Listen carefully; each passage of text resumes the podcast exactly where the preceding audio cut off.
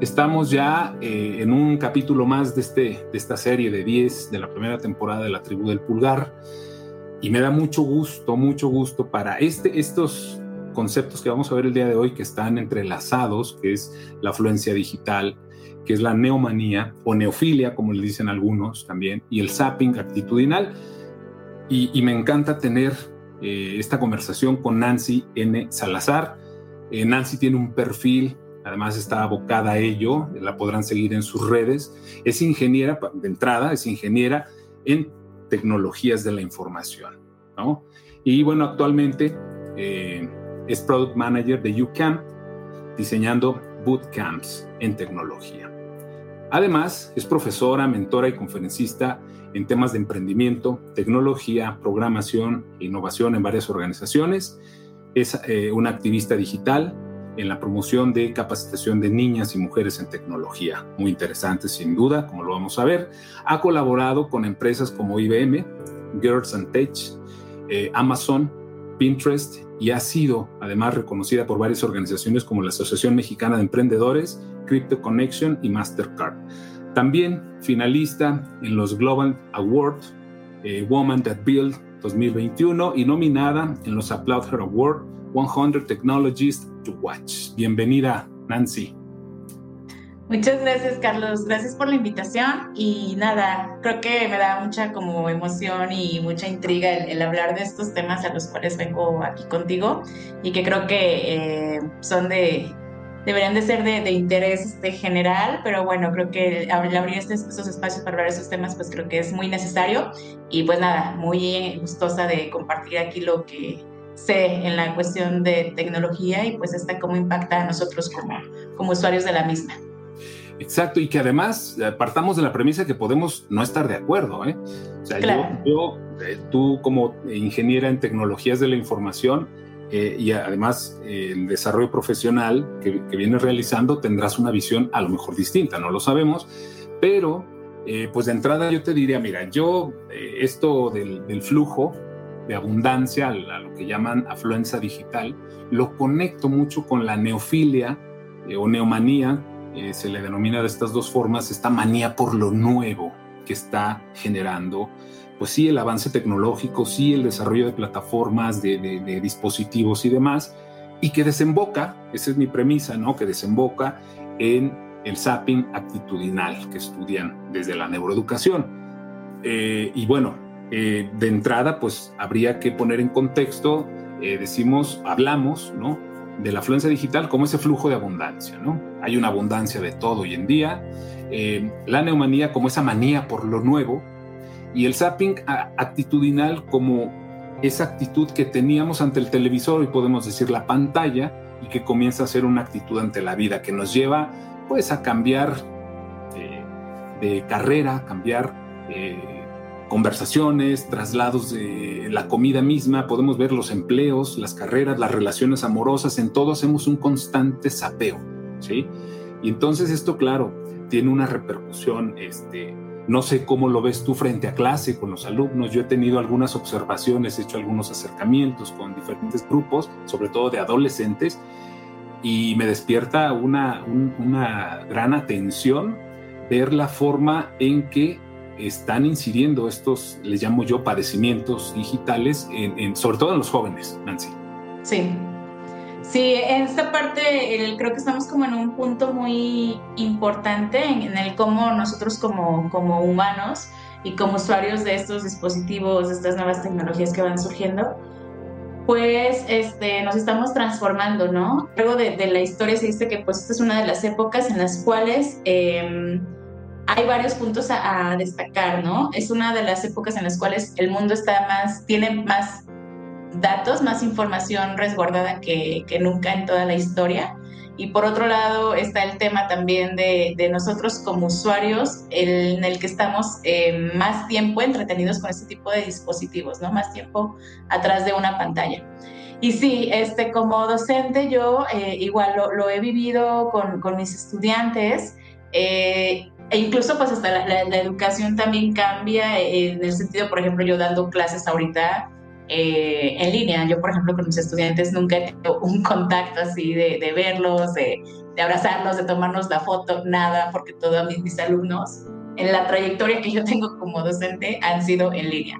Entonces, este, el, colaborar con, con estas eh, generaciones y que, mm, como se les dice comúnmente, estos nativos digitales que ya nacieron con dispositivos, con pantallas de, por todos lados y demás, este, suele traer como ciertas, de repente lo veo como unas características eh, que, que, a veces en lo personal sí me sacan de, de onda, como el hecho, por ejemplo, de, de, de pedirles que, que analicen una situación, que, que, que piensen, eh, que usen su pensamiento analítico y demás, eh, todo lo, lo, quieren ir ya como que a buscar inmediatamente a, a, Internet, ¿no? O sea, ya, ya no hay como esa fase en la cual razonamos, analizamos, pensamos, damos nuestro punto de vista, ¿no?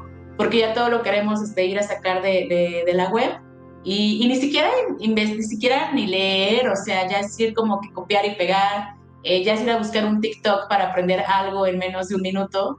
Entonces, este, ese tipo de cosas a mí en lo personal sí me, me preocupan, pensando en cuál va a ser entonces el, futuro de, esas siguientes generaciones, ¿no? ¿Dónde va a quedar todas estas características que al día de hoy, eh, pues han logrado que, que, el, que el mundo, que la población en general, pues hagamos cosas extraordinarias, ¿no? Desde la creatividad, desde la imaginación, desde nuestro pensamiento crítico, analítico. Entonces, si todas estas habilidades las vamos dejando como que ahí en el cajón de los recuerdos, pues eh, no, no quiero imaginarme cómo hacia dónde este, vamos a, a, llegar, ¿no? En este sentido de, de, evolución. Claro, justo de eso trata la tribu, la tribu del pulgar, Nancy. De hecho, mira, hay una afirmación que escuchaba hace unos días, Douglas Ruskoff, que es un, es psiconauta muy, muy importante en todo esto, hacía una reflexión, decía, se acabaron los juguetes, ¿no? A partir de esa premisa que le decía, se acabaron los juguetes, eh, narra la falta de, de, de, solidaridad, de comunidad, de entorno, ¿no? Tú sí. dices, no sé cómo va a ser el futuro. Nadie lo sabemos, pero podemos darnos una idea. Eh, eh, yo a partir de esto me puedo dar una idea. Cuando él dice se acabaron los juguetes, la pregunta es, ¿para qué ir a la casa de mi amigo o del vecino si ya tengo los mismos juguetes que él, incluso más juguetes que él, ¿no? Y eso ha roto ese lazo eh, social que se tenía de comunidad, de contexto, ¿no? Eh, los cumpleaños ya no son iguales, ¿no? Los regalos también, hay regalos, antes era Navidad y tu cumpleaños, hoy eh, cada momento y viene la tía y viene la abuela y viene tal y te están dando regalos, regalos y regalos, ¿no? Las actividades extraescolares no se digan, ¿no? Los tenemos en violín, eh, los tenemos en fútbol, los tenemos y, bueno, pues es un tipo de zapping, ¿no? Que se está haciendo. Luego ya más adolescentes, las bebidas que les está tocando probar, que son ya bebidas exóticas, la ropa, los gustos musicales, las plataformas, las aplicaciones, los estudios, las carreras, las parejas, los empleos, etcétera, ¿no? Entonces eso, claro, va generando una forma de ser muy distinta a la que teníamos nosotros. Eh, se desdibuja, en cierta forma, el propósito, el objetivo y la finalidad de lo que anteriormente nuestros padres eh, veían como la vida, ¿no? Estudiar una carrera, casarte, tener hijos y, y, y ejercer, ¿no? Bueno, esto ya se, se, se, se ha roto, ese arco narrativo. Y aquí es donde eh, eh, una antropóloga muy importante, Margaret Mead, dice, debemos entender una cosa, el presente ya no es una prolongación del pasado.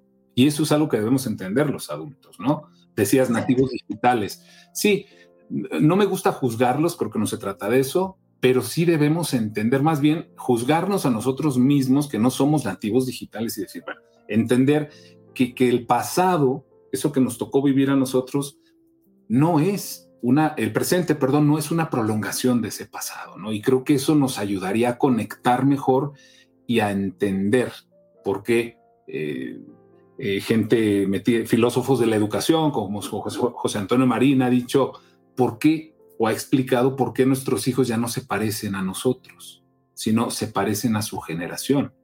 ¿Por qué? Pues por el desarrollo tecnológico, ¿no? se parecen a su generación, se van pareciendo a sus avatars, se van pareciendo a estos eh, personajes inexistentes que pues cada día vamos como replicando nuestras personalidades, ¿no? Y las vamos adaptando, que luego ha sido como parte de las libertades que nos da eh, este tipo de, de, de, herramientas, ¿no? El que ya no eres solamente tú, en, no solamente tienes una vida en el plano físico, sino que también tienes una vida en el plano digital y en ese plano digital no puedes tener una personalidad, puedes tener las que tú quieras, ¿no? Entonces, este, es como lo, la parte interesante de, de, esto. Esa es una de las razones por las cuales luego también eh, los videojuegos, pues últimamente han, el, el consumo de videojuegos eh, ha tenido muchísimo incremento de, de, de, consumo, principalmente pues pensando en estos espacios, en estos espacios virtuales en el cual tú te puedes convertir en el avatar que quieres, vestirte como quieres, hacer lo que quieres, casarte con quien quieras, este, jugar, brincar montañas, este, estar donde tú quieras, este, sin, sin, limitaciones, ¿no? De ahí también como la, el por qué últimamente también el tema es como de metaversos, espacios virtuales y demás, hasta que se vienen mucho en tendencia para los futuros años. Entonces, pues es algo que justamente eh, nos saca como de ser un, individuo, de, ser una persona en sí y de tener eh, diferentes este, personalidades, ¿no? Tener diferentes vidas en una, en una sola, básicamente. Así lo, lo, resumo. Sí, que es parte pues de, esta, este flujo de abundancia, ¿no? Hoy podemos ser todo eso, ¿no?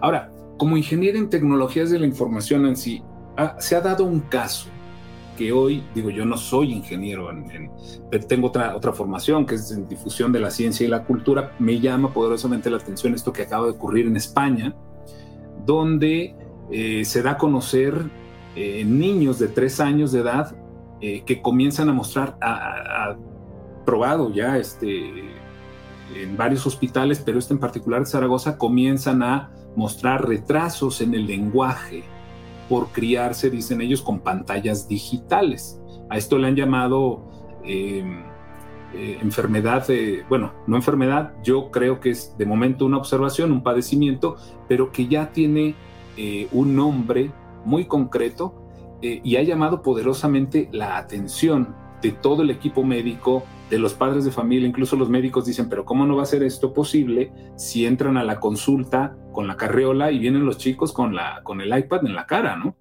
Eh, este retraso que están detectando en el lenguaje es precisamente porque ya no se da ese contacto, ese entorno en el que crecen los chicos, en donde anteriormente les hablabas, ¿sí? Les eh, cantabas, eh, al momento de la ducha, al momento en que los bañas, cuando se van a dormir, ese cuento que no faltaba, en fin, o alguna otra cosa, ¿no? Eh, aquí un colega, eh, Ernesto Piedras, ha dicho, ha hablado de insomnio digital. Y evidentemente cuando te pones a investigar al respecto encuentras datos muy, incluso que la gente dice en encuestas, ¿no? El último objeto que tocas antes de ir a dormir es un dispositivo electrónico y el primero que tocas al despertarte es un dispositivo electrónico, ¿no? Esto en los adultos, en los pequeños también se empieza a dar. Desde tu perspectiva como ingeniero en tecnologías de la información, ¿qué, opinión te merece este, este retraso verbal en niños de tres años? Que nos puede prefigurar hacia dónde va el futuro, ¿no? Sí, sí, pues eh, no me sorprende, no me sorprende porque justamente eh, es hacia donde vamos y esto creo que ya es un reflejo de, de todos estos efectos que, que, se están detonando o que se van a detonar, ¿no? Eh, tú mencionas, por ejemplo, este caso de, de, de los niños en, en este retraso en, en, sus habilidades para comunicarse, para interactuar. Eh, ahora vemos casos, por ejemplo, de, temas de aislamiento, por ejemplo, que la gente ya no quiere interactuar, ya le da eh, ansiedad asistir a un lugar físico, porque para qué si podemos interactuar en línea. Es eh, gente que, principalmente los jóvenes, que ya no responden el, el celular. O sea, si les llamas, este, así como de terror, ¿por qué me estás llamando? Se sienten como invadidos de su espacio, ese es el, uno de los este, eh, argumentos que han dado y no te responden una llamada. Eh, otras como por ejemplo el tema de, de, del estar todo el tiempo frente a pantallas, desde que de, conozco padres de familia que sus hijos súper pequeñitos, igual como tú lo comentas, ya con una tablet para que se entretenga, para que me dejes en mis cosas y demás. Y, y bueno, eso es algo que se ha detonado. La opinión que a mí me, me, me, preocupa un poco es justamente esta parte de la, de la interacción, ¿no? De, de, cuál va a ser como el, el, el, porvenir o el futuro más bien, eh, ya en un nivel eh, más eh, avanzado, en otra época, digamos, ya en la cuestión como profesional y demás. Después este tipo de, de, de, del no contar con ese tipo de habilidades, pues dónde te pueden llevar, ¿no? Algo que, que se suscita mucho dentro del ambiente profesional, dentro del mundo profesional, es que Em, es importante que tengas habilidad, habilidades este, blandas, ¿no? Estas soft skills que le llaman como la comunicación, eh, trabajar en equipo, ser líder, comunicarte, este, tomar la palabra, eh, proponer cosas y demás, ¿no? Entonces, pues em, es preocupante justamente el si no estamos desarrollando esas habilidades en el mundo físico, pues eh, entonces quizá todo vaya a migrar a lo, digital y demás, ¿no? Y pues bueno, este es un tema preocupante. Este, ahorita que, mencionabas esta parte de que estamos, de que eh, mm, dormimos y lo último que vemos es el celular, despertamos y lo primero que vemos es, el celular. Eh, me recuerda mucho, por ejemplo, una entrevista con el CEO de Netflix, en donde le preguntan que cuál es, eh, cuál es la competencia ¿no? de, de Netflix y él comenta que pues la peor competencia que tienen es el sueño, que si pudieran ya eliminar el sueño ellos estarían súper contentos, ¿no? ¿Por qué? Pues porque entre más te tengan ahí pegado a, la pantalla consumiendo su contenido, pues evidentemente los números de, ellos se, inflan, ¿no?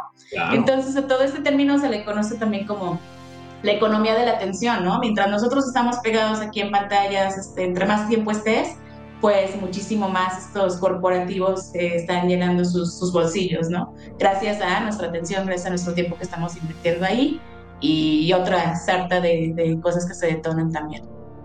Claro, ese fue un gran tuit en 2017 que mencionas del CEO de, Netflix, en lo que ha derivado, vemos ahora, ¿no? Este, este eh, años después, bueno, este retraso en la adquisición del lenguaje, fíjate, esa es otra variable. De este problema, ha suscitado que ya grupos políticos en España hayan propuesto un apagón un apagón digital a ciertas horas de la noche para evitar este retraso en la adquisición del lenguaje en los pequeños. Y ha sido aplaudido por los especialistas y está generando un gran debate. Y me llama la atención porque España, junto con Francia, es de los países que ya legislaron el derecho a la desconexión. Decir, justo en aquel año 2017, cuando el CEO de Netflix decía esto, todavía había países que peleaban el derecho a la conexión. Bueno, pues hoy vienen de regreso, ¿no? Eh, legislando el derecho a la desconexión. ¿Por qué? Porque domiciliamos todo. Nancy, lo decías hace un momento, domiciliamos la escuela. Tú lo, estás viviendo, es decir, estás dando clase a través de una plataforma. Domiciliamos la escuela después de la pandemia, hemos domiciliado el trabajo, hemos domiciliado la comida, hemos domiciliado todo. Y entonces, claro, no hay entorno, no hay contexto, no hay comunidad, ¿no? Y en ese sentido sí preocupa, pues que esa interacción que, deben tener los, los niños, ¿no? Eh, con, los adultos, pues no se está dando. Y, hay datos científicos, hay encuestas que relacionan esto, no nada más aquí, en todo el mundo. Eh, eh, hablan incluso de los, de los niños, ¿por qué se aburren en clase? Bueno, porque están acostumbrados a que su cerebro va a otra velocidad, que cuando llegan frente a grupo, pasan, este, rebajan considerablemente este ritmo de estimulación y tienden pues eso, a aburrirse, ¿no? Hay campañas ya que se están haciendo al respecto, pero me parece que ahí eh, lo más preocupante es cómo el Estado comienza a entrar ya. El Estado entrando a casa diciendo, señores, apaguemos esto. Puede ser muy polémico, pero también necesario. Ese es el debate, ¿no? Ese es el debate entre quienes pueden estar de acuerdo y, pueden, a ver quién diga, pues el Estado no se puede meter a mi casa, ¿no? De esa manera. Sí, a mí en lo, en lo personal estas, estas eh, propuestas me, me, parecen geniales porque eh, no, no, no, nos, no nos estamos poniendo un alto y es necesario justamente ya que entran este tipo de organismos para em, quitarnos de, esa facilidad que tenemos a, este tipo de herramientas y, medirnos, porque si no, este, creo que esto se puede eh, detonar y traer consecuencias muy eh, feas, ¿no? Hace poquito ocurrió un suceso similar, eh, que fue como por ahí de abril de este año, con este debate también, por ejemplo, de herramientas de, inteligencia artificial, que abrieron como la caja de Pandora de, muchísimas herramientas en el cual ya nosotros podíamos este, crear fotografías, imágenes más bien en minutos, crear em, textos, contenido también en minutos utilizando estas herramientas. Y bueno, el, el desborde tal cual, eh, si bien como las herramientas cuando se crean, sus mismos este, creadores, sus mismos este, fundadores de estas herramientas ellos platican en, entrevistas y demás el enfoque de la razón por la cual inventaron este tipo de, herramientas, ¿no? Normalmente suelen ser pues un enfoque eh, sano, un enfoque bueno en pro de la humanidad, pero nosotros como seres humanos somos bien creativos y ya sea que los utilicemos para cosas buenas o para cosas malas, que ya también si entramos en este debate qué es bueno y qué es malo, pues también ya es ahí toda otra conversación, ¿no? Pero este, cuando, cuando nos afecta, sí, no solamente a nivel individual, sino ya a nivel sociedad, pues es que, que salen este tipo de, de, de personajes pues a, a, poner un alto, ¿no? O a levantar la voz de, oigan, esto ya no está yendo como que muy, chévere, hay que poner un alto porque si no se está saliendo de control. Entonces, esto que comentas que están haciendo acá en esos países me parece, o sea, yo estoy súper a favor. Si se implementara esto aquí en, en México estaría genial.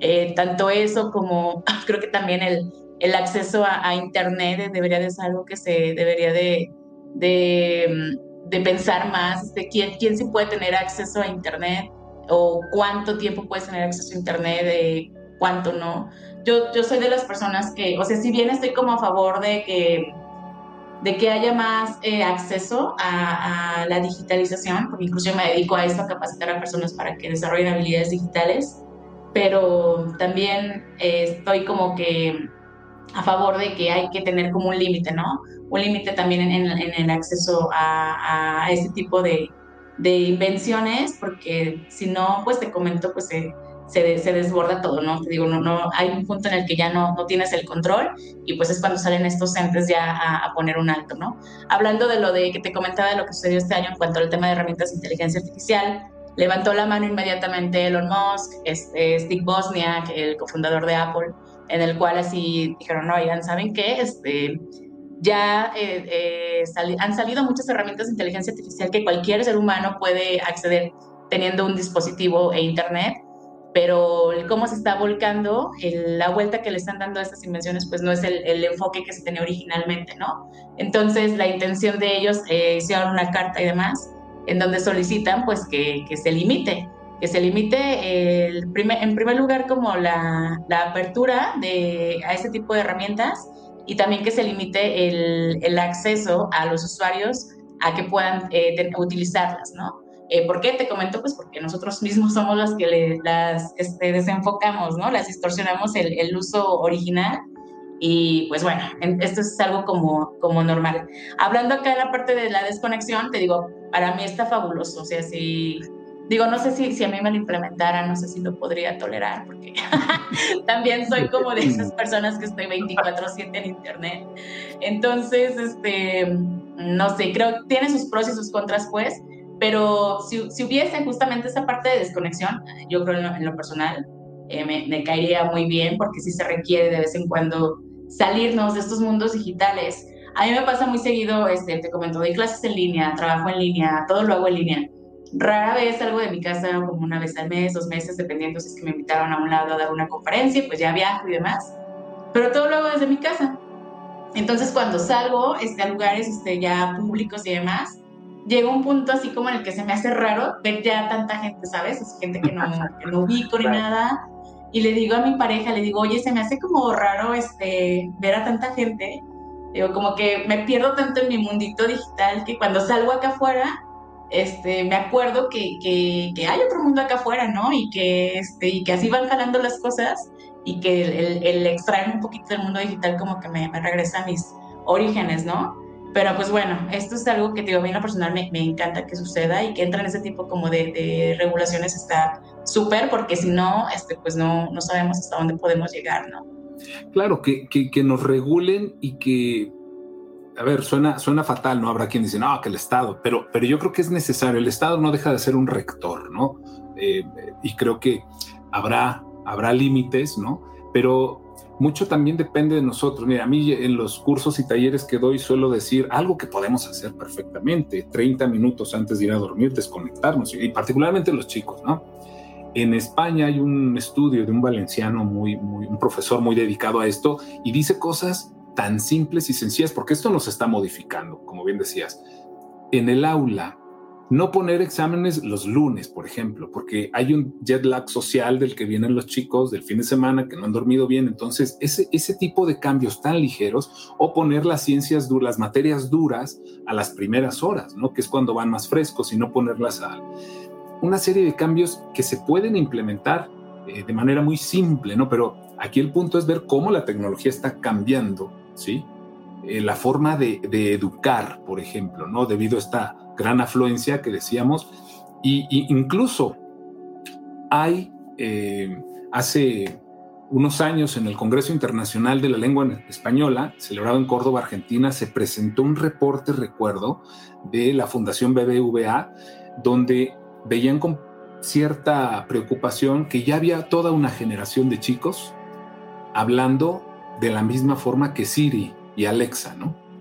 Eh, un caso que, claro, dices, a mí, yo lo primero que me vino a la mente es que eh, hablaban hace 10 años algunos colegas de Monterrey que el acto del habla en 100 años podía llegar a ser prescindible. Y de inmediato, muchos decían, no, ¿cómo eso no puede? De inmediato recordé, recordé el mazateco chiflado que se practica en el Valle de Papaloapan, en el estado de Oaxaca. Ahí la gente se comunica a través de silbidos eh, y esto es ancestral, ¿no? Entonces digo, con los emojis y con muchas otras este, herramientas, no me parece descabellada esta proyección, ¿no? De a 100 años. no sé cómo lo ves tú. Sí, no lo dudo tampoco. El, el hecho también de cómo nos comunicamos este, a través de, de memes, stickers, emojis, eh, de texto también, este, que entre que si escribes bien o que si reduces la palabra, que si en vez de escribir por qué, mejor pones X y K o X y Q, y que mientras se entienda, luego que también es una de las respuestas que recibes, ¿no? Cuando corriges a alguien que, que escribe ahí como medio raro, dice, bueno, pero me entendiste, ¿no? Entonces, así como de, bueno. Hombre, entonces, claro. Sí, entonces esta parte eh, sí, eh, no lo dudaría que esta cuestión de la interacción hacia allá nos lleve. Eh, de hecho, eh, no sé si en este año, justamente en el evento, uno de los eventos más importantes de, Apple, eh, uno de sus dispositivos, el, más esperado, eran justamente estos lentes, estos headsets, en el cual tú puedes ya estar en, espacios virtuales desde la comodidad de tu casa, ¿no? Este, que puedes estar trabajando desde estos lentes, este, si quieres estar en la playa, te pintan el, el ambiente de playa tal cual para que no este, salgas, eh, reuniones de, equipo con tu trabajo, las puedes llevar a través de estos lentes en el cual tus compañeros se ven como eh, avatares y, e interactúas y demás. Entonces, este, pues eso es algo preocupante, preocupante en el sentido pues de que es una realidad que, que no queremos sinceramente, eh, o al menos yo no me lo imagino, o sea, la, he visto en, la he leído en libros, la he visto en películas y demás, y me encanta así la ciencia ficción, pero no es algo como que quisiera llegar a ese extremo, ¿no? Pero, como tú comentas, son cosas que se vienen venir. Algo que también leí era, por ejemplo, el tema de la escritura. Y eso yo lo, puedo comprobar. O sea, en lo personal, hace mucho leí un periódico, un periódico, un artículo en el que hablaban justamente de la desaparición de la escritura. Que escritura me refiero a puño y letra, ¿no? Así como escribimos con plumita, lápiz y demás. Eh, prevén que va a desaparecer. ¿Por qué? Pues porque ya todo es llevado ahora al teclado en un futuro va a ser solamente puras este, pantallas y demás, no estar como que escribiendo en el aire. Entonces, este, eso es algo que, que se está viendo eh, ahora. Y te digo, ya se lo traslado hacia mí. Ah, yo, por ejemplo, tengo siglos que no este, escribo así eh, puño y letra, una que otra firmilla donde tengo que firmar y demás, pero nada así como que escribir un artículo o algo a mano, para nada, o sea, se me cansa la mano, se me cansa la mano hacia los dos minutos y, ya no puedo y así de qué onda, entonces mejor, mejor no escribo en, el teclado, ¿no? Ya en algún archivo y demás, porque es para mí más rápido estar aquí escribiéndolo en, en mi lab versus escribirlo en, en, puño y letra, ¿no? Entonces, pues bueno, son cosas de las muchas que se van a, estar modificando en la cuestión este, de, de, habilidades de nosotros como humanos y demás, ¿no? Hay por ahí una imagen en, internet, no sé si la has visto, de la donde aparece según la evolución del ser humano, ¿no? Y aparece desde el Homo sapiens, y luego como va hasta así encorvado y luego como ya se va este, eh, poniendo más, eh, más recto. ajá, y luego ya, para estas épocas, nuevamente vuelve a encorvarse. ¿Por qué? Pues porque estamos todo el tiempo en el celular, incluso ya hasta nos pintan como una joroba que nos va a salir aquí también porque estamos todo el tiempo hacia abajo. Entonces, pues bueno. De hecho, uno de ellos es el cuello de texto, que ya se está comenzando a tratar. Ese es uno de los padecimientos que más se está tratando hoy en, los consultorios.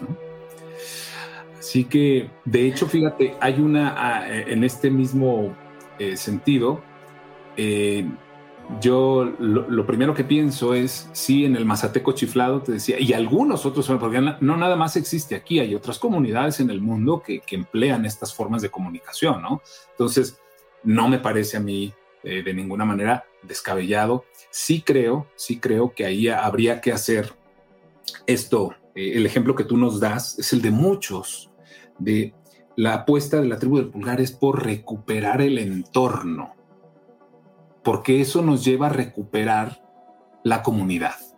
Es decir, recuperar la comunicación conjuntiva, no conectiva, conjuntiva, que nos lleve a recuperar el entorno.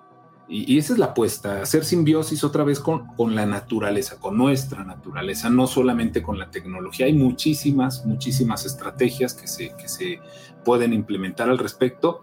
A mí en lo particular esta eh, generación, yo lo, veo mucho con mis hijos, e insisto mucho en la lectura y la escritura. No es, y esa es una premisa, este invento de Larry Tesler del copy-paste, creo que es de las cosas, pero como todo, ¿eh? Sirve para muchas cosas buenas, pero también para muchas cosas malas. Eh, ¿Por qué? Porque no es lo mismo leer y escribir que cortar y pegar.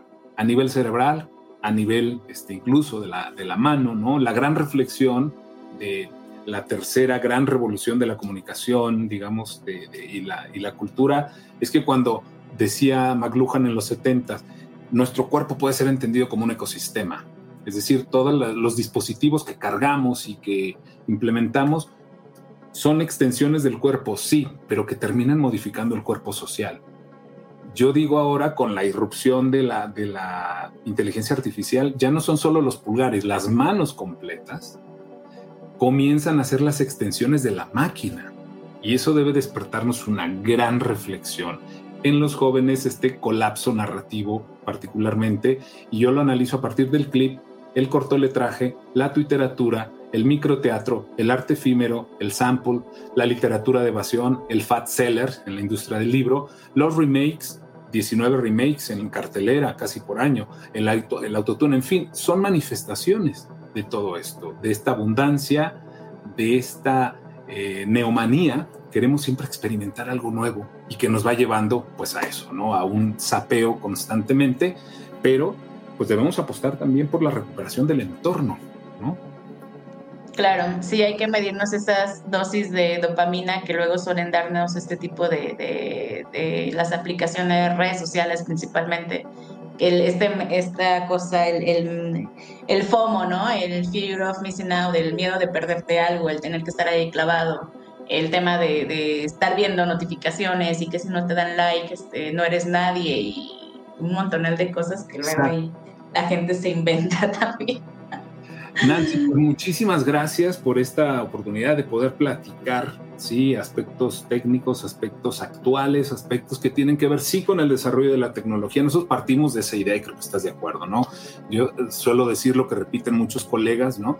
No es que estemos en contra de la tecnología, yo creo que tiene, es una navaja suiza, como decimos, que puede servir para, tiene herramientas que pueden servir para muchas cosas buenas, pero también Dependiendo para, para cosas no tan buenas. Y creo que es como se debe ver la tecnología. Carlos Escolari, un argentino muy abocado en estos temas, dice, es como el farol de la calle, ¿no? Al borracho le puede servir pues para recargarse y no caerse, pero a un viandante le puede servir para iluminarse también, ¿no?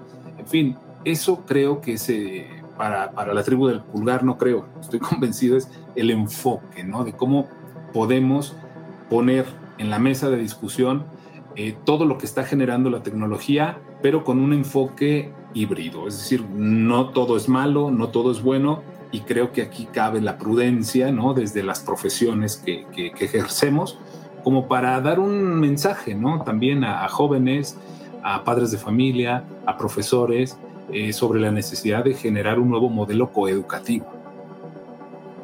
Sí, justamente, eh, como te comentaba, pues es importante sí traer este tipo de conversaciones a, la mesa.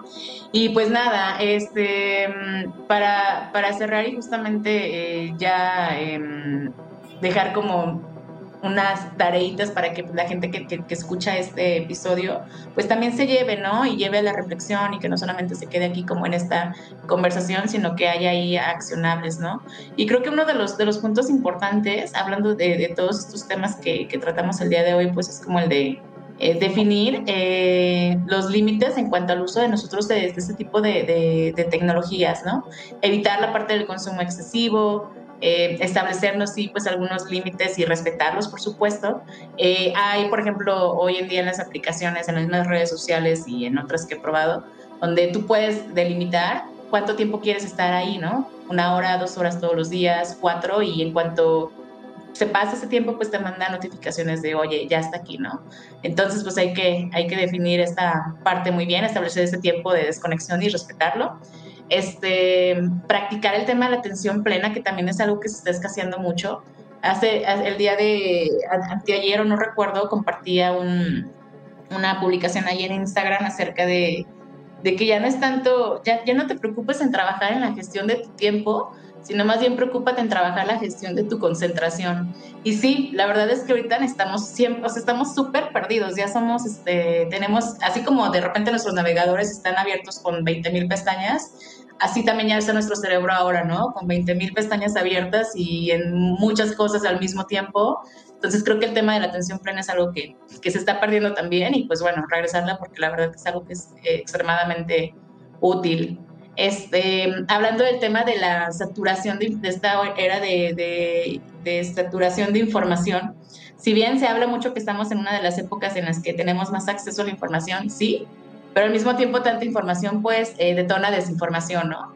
Entonces siempre hay que tener como esta habilidad de, ser muy analíticos del contenido que consumimos, este, que mejor sea calidad versus cantidad y pues el evitar estar ahí este, perdiendo mucho tiempo dentro de las redes sociales, scrolleando sin sentido, eh, compartiendo contenido que pues no te suma, sino hay que ser un poquito más, eh, tener esta curaduría más, más eh, relevante aquí en, nuestro consumo de, información, ¿no?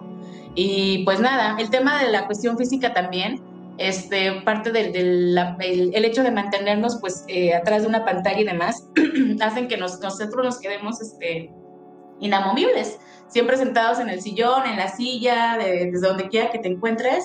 Eh, quieres comer y ya pides a través de una aplicación, este, quieres ir a hacer un movimiento en el banco, a través de la aplicación, este, quieres ir al cine, ya mejor bajas la, la película desde internet o la compras a través día de línea, entonces no hay que olvidarnos también de la cuestión física porque pues esto a la larga este, ya nos trae consecuencias, ¿no? Conforme más vamos cumpliendo edad. Y por supuesto pues el tema de cuidar nuestros hábitos de sueño también, sabes que si andamos ahí medio mal, pues también todo lo que hacemos en nuestro día a día nos va mal. Y pues educarnos, educarnos y ser conscientes, entender que el impacto del uso de las tecnologías es bueno, pero si ya caemos en el abuso, pues... Eh, podemos tener cuestiones ahí eh, medio feas en el aspecto mental, en el aspecto físico.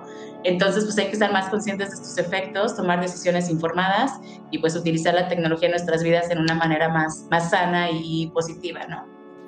Exacto. De hecho, hablabas de la, de, lo vamos a tratar posteriormente, la infobesidad como un padecimiento digital. Ya estaremos hablando en próximos episodios de este.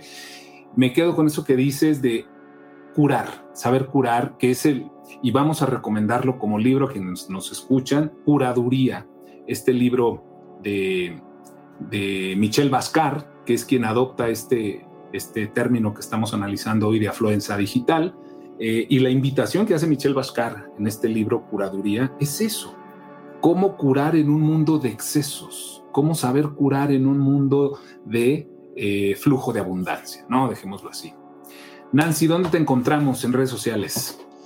Sí, síganme en mis redes sociales, suelo compartir contenido como el que hemos platicado el día de hoy. Estoy como Nancy en Salazar en la mayoría de las redes sociales, Facebook, LinkedIn, Instagram, Twitter y demás. Ahí estoy compartiendo contenido como de esto, de diferentes formatos, de ser más consciente en el uso de las tecnologías, de cómo eh, de repente el, el, uso de tantas aplicaciones y demás lo hacemos como de manera eh, muy natural, pero tienen ahí eh, diferentes consecuencias. Entonces, siempre compartiendo contenido, sí de tecnología, pero explicado en un formato que cualquier eh, mortal pueda entenderlo. Así que pues este, les, les, invito a que me sigan y pues que entrenen a sus algoritmos también en, en, en, consumir de este tipo de información para que les sea de provecho el, el tiempo que estamos aquí metidos en esas aplicaciones. Muchísimas gracias, Nancy. Bueno, a mí me encuentran como Carlos Larajé en Facebook, arroba reprocultura, en Twitter, en Instagram y en TikTok. Estamos como Carlos-Lara-González. Así que, pues gracias, Nancy. Este, y bueno, los invitamos a escuchar este capítulo en Spotify y el resto de plataformas que ya están, estará disponible, ¿no? Muchísimas gracias, Carlos, por la invitación. Un gusto estar por aquí.